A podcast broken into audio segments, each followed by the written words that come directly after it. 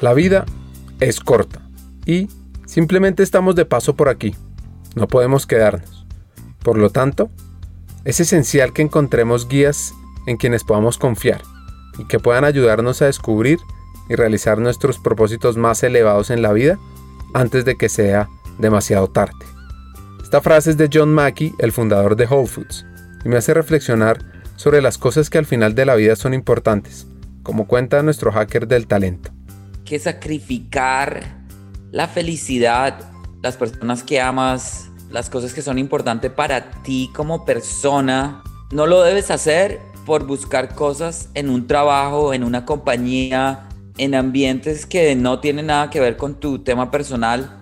Porque al final del día, cuando tengamos 80, 90 años, tú nunca, nunca te vas a arrepentir de lo que no hiciste en el trabajo, de, la reunión que, que no asististe, del papel que no hiciste en la universidad, de la persona que no contrataste, de no haber pasado más tiempo con, con el trabajo, pero te vas a arrepentir de no haber pasado más tiempo con tus hijos, de no haber sido más bondadoso con tu esposa, de no haber sido más generoso con tu salud, de no haber sido más generoso con seguir tus sueños más grandes para viajar, para hacer un deporte. Creo que ese es el mejor consejo que puedo dar porque sí lo he, lo he ido mucho cuando hago entrevistas, cuando oigo candidatos. El tiempo pasa muy rápido y el enfoque principal debe ser tú como persona, ¿verdad?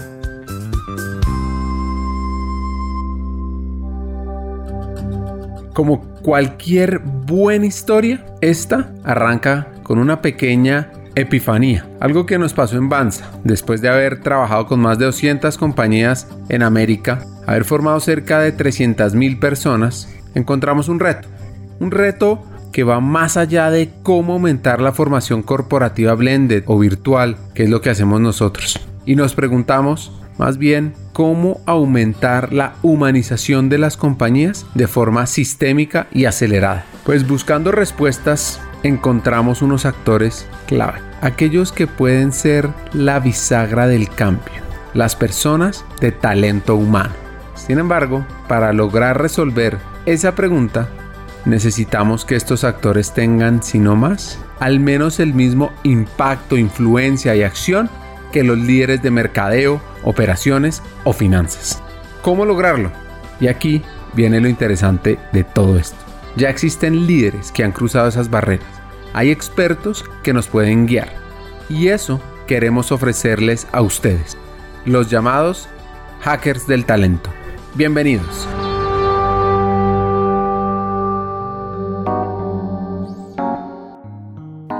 Andrés Traslaviña es un hacker del talento que trabaja en Whole Foods en Texas. Él es bogotano. Dice que creció en una burbuja. Sin embargo, por los años 90... En los años estos difíciles de, del narcotráfico, cuando en los 90, cuando todo estaba un poquito bastante movido, mi mamá estaba involucrada investigando algunos de estas de estas personas por los dos lados, ¿no? Para eh, buscar eh, acuerdos positivos, pero esto creó también miedo, ¿verdad? Tú no sé si estuviste en esta época y cuando nació la idea de pronto salir del país a, a un intercambio, o en esa época yo jugaba mucho tenis, quería irme a una, una academia de tenis que se llama Boletieri, que todos los que jugamos tenis querían ir a, a Boletieri. Entonces mis padres me dieron dos opciones, te vas para Boletiri o te vas de intercambio. Y decidí irme de intercambio para, para estudiar. Así que Andrés termina en el centro de Estados Unidos, en Nebraska, con elementos muy positivos.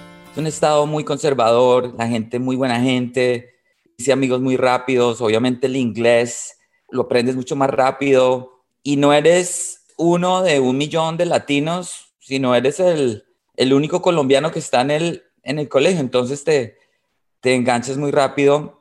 En este colegio jugué tenis eh, y bueno, me, me, gustó mucho la vida en Nebraska, excepto por el frío, pero en, esas, en esa época tú estás explorando y emocionado por todo.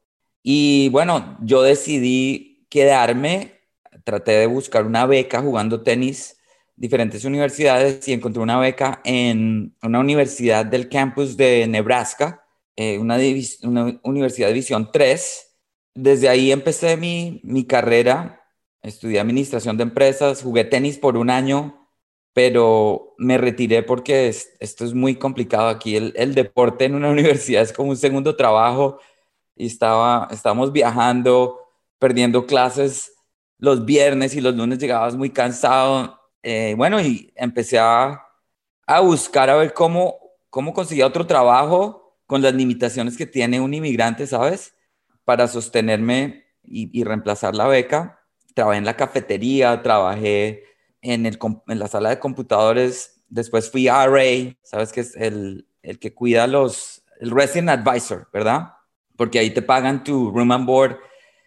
Y entre todo, entre todo esto, bueno, ahí me, me, me conseguí la forma de, de, quedarme en la universidad, terminé mi, mi carrera universitaria y tuve muchas experiencias excelentes.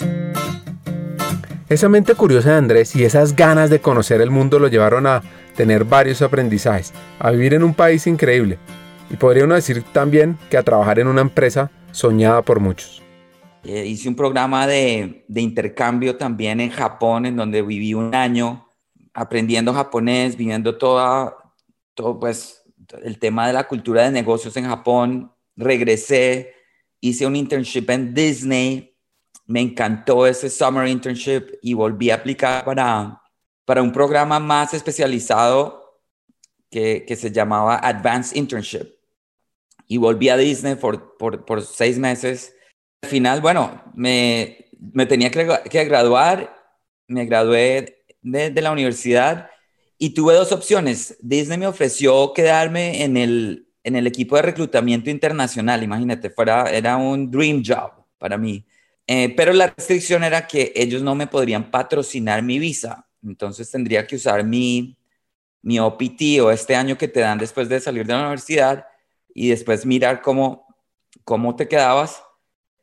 O la Universidad de Nebraska me ofreció una posición como, como reclutador para ir a colegios y, y traer a a más estudiantes a esta universidad con la opción de patrocinarme la beca. Uf, qué dilema el que tenía. Trabajar en una compañía soñada como Disney o trabajar en un lugar que le pudiera dar la visa de trabajo. Y esa decisión marcaría su rumbo como hacker del talento. Así que Andrés decidió trabajar en la universidad.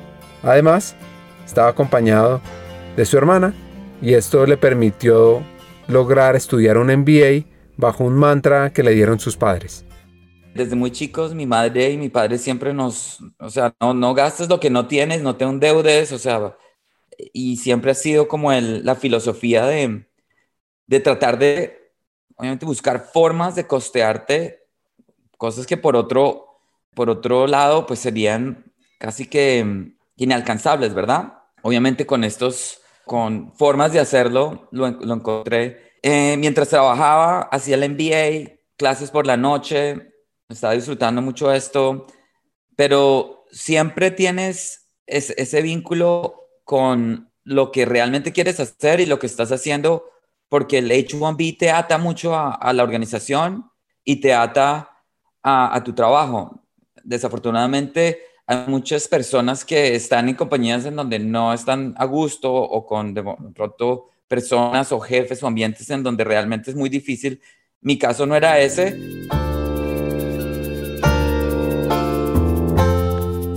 En esa maestría tuvo una frustración, una frustración que lo llevó a cambiar su rumbo.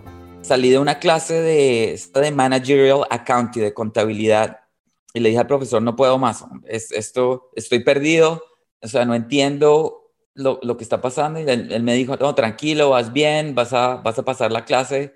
Y salí muy frustrado porque el pasar la clase en una universidad o en el colegio es un sistema, es una estrategia, pero, pero no sé si es lo que te va a dar lo que, lo que quieres para, para aprender, seguir adelante. Me encontré con alguien que estaba estudiando psicología y me dijo, mira, hay un profesor que volvió de, dos años de una enfermedad, no me dio detalles, y está enseñando esta clase, regístrate porque la clase se llena inmediatamente. Y el señor había, había sufrido por leuquemia por dos años y volvió, ya estaba recuperado y volvió a, enseñar a esta clase que se llama psicología positiva. Entré a la clase, me encantó y dije, no, me voy a cambiar de, de, de carrera, voy a hacer un máster en psicología. Este señor me dejó enseñanzas y me dio como el, el espacio para entender que lo que yo estaba buscando era, era más que el éxito, la felicidad. Y em, empecé a estudiar esta rama de la psicología positiva muy, eh, muy profundamente. Esta, esta rama empezó solamente en 1991 con un... Seligman. Un pionero que se llamaba Martin Seligman. Tomé una clase con Tal Ben Shahar online, que fue el hombre que e, empezó esta clase de felicidad en Harvard. Me encantó. Me involucré en el tema, me gradué de, de la universidad con mi máster de psicología, transferí mi, mi H1B a una startup de, non-profit en, en, Omaha, que era una ciudad muy grande, y de ahí empecé a, a esta jornada de encontrar un poquito más cómo, cómo, cómo me encontraba con la felicidad y cómo podría volver esto una carrera.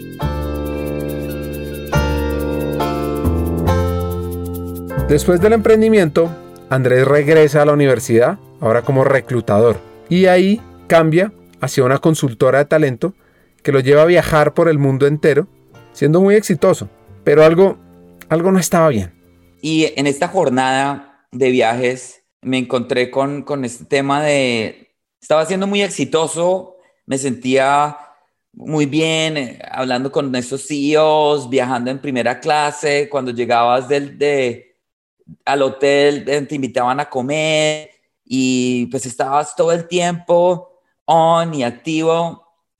Y después de tres años de hacer esto, eh, tenía un vacío muy profundo, ¿verdad? Porque mm, te, te encuentras muy profundamente con tus clientes y estoy siendo un poquito vulnerable aquí contigo porque creo que es el propósito, pero te alejas mucho de tu familia, de tus amigos, eh, y de tú mismo, ¿verdad?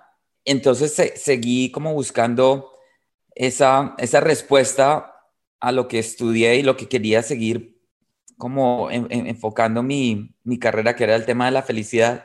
Te cuento dos historias muy rápidas con Talent Plus. En el 2008 fuimos a abrir una oficina en Latinoamérica. Decidimos que Santiago era el lugar. Fui allí a vivir por seis meses. Me llamó el CEO diciendo aquí la economía se se rompió, o sea, esto está súper mal, no podemos, no podemos seguir con la iniciativa de abrir la oficina en Latinoamérica, devuélvete. Y le dije, no, o sea, precisamente porque la economía de Estados Unidos está muy mal, tenemos que seguir haciendo esto. Aquí e, este tema está, está encajando muy bien, porque no me dejas y en vez de Santiago, yo voy a Colombia, que conozco gente, podemos abrir una oficina chiquita, no tenemos que alquilar espacio, no, nos, nos la inventamos. Y abrimos nuestra oficina de Talent Plus en Colombia. Eh, rentamos unas oficinas, esto como en WeWork, en un sitio que se llama uh, en, ahí cerca al Hacienda Santa Bárbara. Anyway, pero viajamos mucho tiempo entre, entre Nebraska, Perú, Santiago, Bogotá. Igual, poniendo todo mi esfuerzo, todo, mi, todo el alma en este trabajo. En uno de esos viajes en Estados Unidos, entra a un supermercado. Y un día, llegando a Omaha, caminé y entré a, esta, a este supermercado que recién lo abrieron en el 2004, que se llamaba Whole Foods Market. Oye, entré y miré a la, gente y los cajeros felices, la persona que hacía de barista, sirviéndole a la gente con una actitud increíble, los olores, los quesos, era una como un Disneylandia para foodies y en ese momento decidí ser parte de la compañía. Entonces, este bogotano sueña con trabajar en esta cadena de supermercados nueva, pero no tiene nada de experiencia en el sector. Eso sí, tiene mucha determinación, curiosidad y algunas ideas clave para lograrlo. Eh, en Perú había un supermercado que se llamaba Wong, intencionalmente. lo compró Cencosud.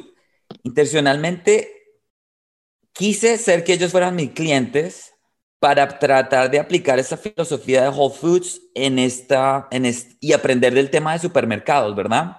Su CEO, una persona increíble y uno de los mejores CEOs que conozco hasta ahora, Juan Manuel Parada, le, le encantó el tema y trabajamos con Cencosud por Wong y Cencosud por mucho tiempo. Y bueno, en, este, en esta jornada, en, en este tema ya tenía muy claro lo que quería hacer, era ir a, a trabajar a Whole Foods Market empecé a leer mucho.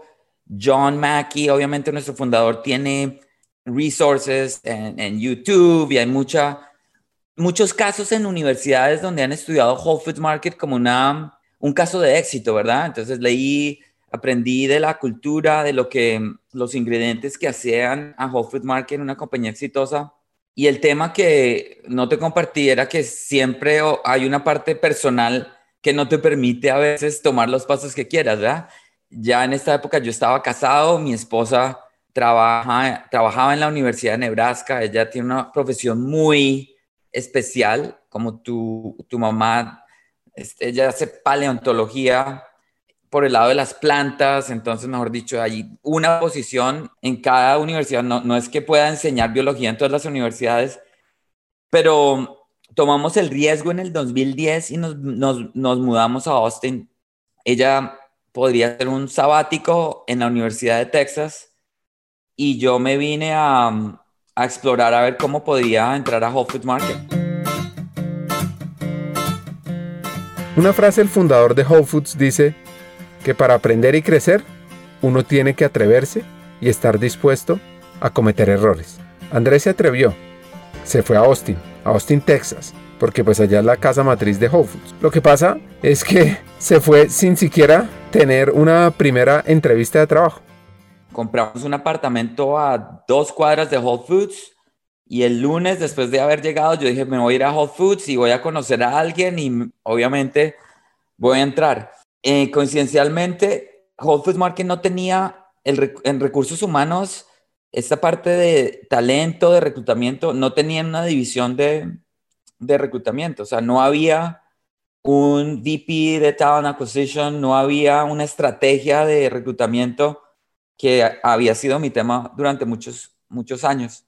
En, en el proceso de, la búsqueda, eh, decidí entrar a, a, una compañía startup en Austin, en donde un amigo de los fundadores me dijo, mira, esta compañía está tratando de hacer un, un LinkedIn, pero para higher ed. Y, yo obviamente he sido muy, muy cercano a la educación y cuando me empezaron a hablar de una plataforma parecida a LinkedIn para ayudar a estudiantes a conectarse con trabajo, me pareció increíble y empezamos. Eh, teníamos ocho personas, esta compañía creció hasta 96 pero era un startup, ¿verdad? y llegó un momento en donde eh, teníamos que vender la compañía. Creo que venderlas a las universidades no es, no es fácil. Mira, las universidades tienen mucho esfuerzo y recursos para la parte de, reclutamiento, pero para la parte de career services y para, para ayudar a estudiantes a encajarse con trabajos, estas oficinas de career services están totalmente saturadas. Las personas que están ahí son en su mayoría académicas, no tienen esta, esta parte experimental en donde los estudiantes, y ahora lo vivo, ¿verdad? Es increíble la cantidad de estudiantes que no saben poner un resumen, que no saben lo que quieren hacer, que no saben ni siquiera cuáles son sus tres fortalezas o sus tres debilidades. Es decir, esta clase está, me imagino que la hay en muchas universidades, pero hace mucha falta esta compañía se vendió a Blackboard, que era una compañía de educación que me imagino todavía sigue en pie. El día que la vendimos, eh, después de mucho sufrimiento, porque nos tocó sacar de 96, volvimos otra vez a 12, una, una parte muy dura. El día que vendieron la compañía, Andrés le dio por retornar a ese sueño, por encaminarse a ese sueño anterior me dio por ir a la página de Whole Foods Market a mirar trabajos, que esto no, no ha sido mi approach para buscar jamás. Y vi una posición de reclutamiento corporativo para las oficinas de Austin. Imagínate. No, no sé, mandado a hacer. No sé si era mi nivel, no sé, pero de una vez dije, ok, esta posición es la que me va a enganchar. Y fue la primera posición corporativa que abrieron las oficinas para empezar a abrir una estrategia de reclutamiento. Bueno, oye, obviamente me, me encontré la forma de saber quién era el hiring manager. Me entrevisté muy normalmente, la verdad no fue, o sea, yo por ahí había conocido a John Mackey. Para aclarar, John Mackey fundó Whole Foods y es uno de los empresarios texanos más importantes. Y algo que aprendí es que si Texas fuera un país, sería el número 10 si uno lo mide por PIB, por Producto Interno Bruto. Y además, John Mackey es uno de los abanderados de la sostenibilidad de la comida orgánica. Cierro este paréntesis y sigamos con la historia. Eso no lo iba a usar para tratar de entrar a la organización, ¿verdad? No, no, no. Nunca ha funcionado. ¿Cómo sé que lo habías conocido? O sea, en, eventos ahí en Austin. So, tres veces me lo he encontrado en aeropuerto. Me, me, lo encontré en un aeropuerto. Fui, le hablé, le dije, John, su compañía increíble, estoy estudiando. Él es muy, muy sencillo. Imagínate un, un Warren Buffett de su, de su industria, ¿verdad? En Whole Foods Market viviendo en Whole Foods, me lo encontré muchas veces en el almacén porque él hace sus compras ahí y sin ser muy... En el de la sexta, eso es como se llama la sexta, ¿cierto? La, en, la sexta, en donde empezó el primer Whole Foods en 1980, ahora tenemos el flagship y John iba todos los viernes por las tardes sin pasar por desapercibido. Eh, lo que nos siguió un par de veces ahí, pero hubo un evento en UT en donde John fue a hablar, era cuando yo todavía estaba en este startup, iba a hablar del tema de carreras y yo me puse una maleta y me colé ahí de estudiante y en, el, en la parte de hacer preguntas, yo me paré y esto lo tengo en, en video inclusive porque alguien lo grabó y me lo mandó después, muchos años tarde. Le dije, mira John, ¿cómo hace uno para entrar a tu compañía para trabajar aquí en Austin? Porque aplicar es más difícil que enseñarle un delfín a volar. Ese fue la, el code que dije y me dijo, mira, tienes que ser flexible porque nosotros tenemos oficinas en 12 regiones. O sea, si tú quieres llegar aquí y ser el VP de algo, no, tienes que pasar por, por muchos pasos. Pero si quieres llegar a Whole Foods Market, sé que algún día llegarás, algo así me dijo. Anyway, cuando me entrevisté para, para mi posición de reclutamiento, yo creo que lloré en esa entrevista. La gente estaba, obviamente, impresionada con todo lo que yo sabía de Whole Foods. Después de, de contratar a mi jefe, me dijo que hubo discusión en donde hubo gente que decía que yo iba de pronto a ser un poco muy overqualified y que de pronto iba a tener dificultades en conseguir la posición por eso, pero al final de cuentas entré. Bueno, entonces, ¿hoy en qué está este hacker del talento? Y esto fue en el 2014 y desde allá hasta ahora todavía estoy en el rol que me encanta. Obviamente nuestra posición ha evolucionado. Ahora tenemos 22 personas en el equipo. Yo traje a nuestro VP y en este momento estoy solo enfocado en la parte de, reclutamiento ejecutivo porque desde muy temprano, por lo que he hecho en el, en el pasado, me encanta el craft recruiting me encanta trabajar con CEOs, con CFOs, con CMOs, desarrollar esa confianza. Y bueno, bueno, eh, para hacer la historia más corta que se me alargó un poco, pues hoy en día estoy muy contento en lo que estoy haciendo, todavía en busca de la felicidad, o sea, no es, no es algo que, que encuentras un día, sino algo que tienes que trabajar. Cada historia en este podcast tiene dos componentes. La primera es entender el proceso de crecimiento y evolución del hacker. Y la segunda, cómo impactar el talento, el área, la estrategia de la compañía y cómo aumentar la humanización. Esta fue su historia de crecimiento. En el siguiente episodio aprende cómo hackear el talento.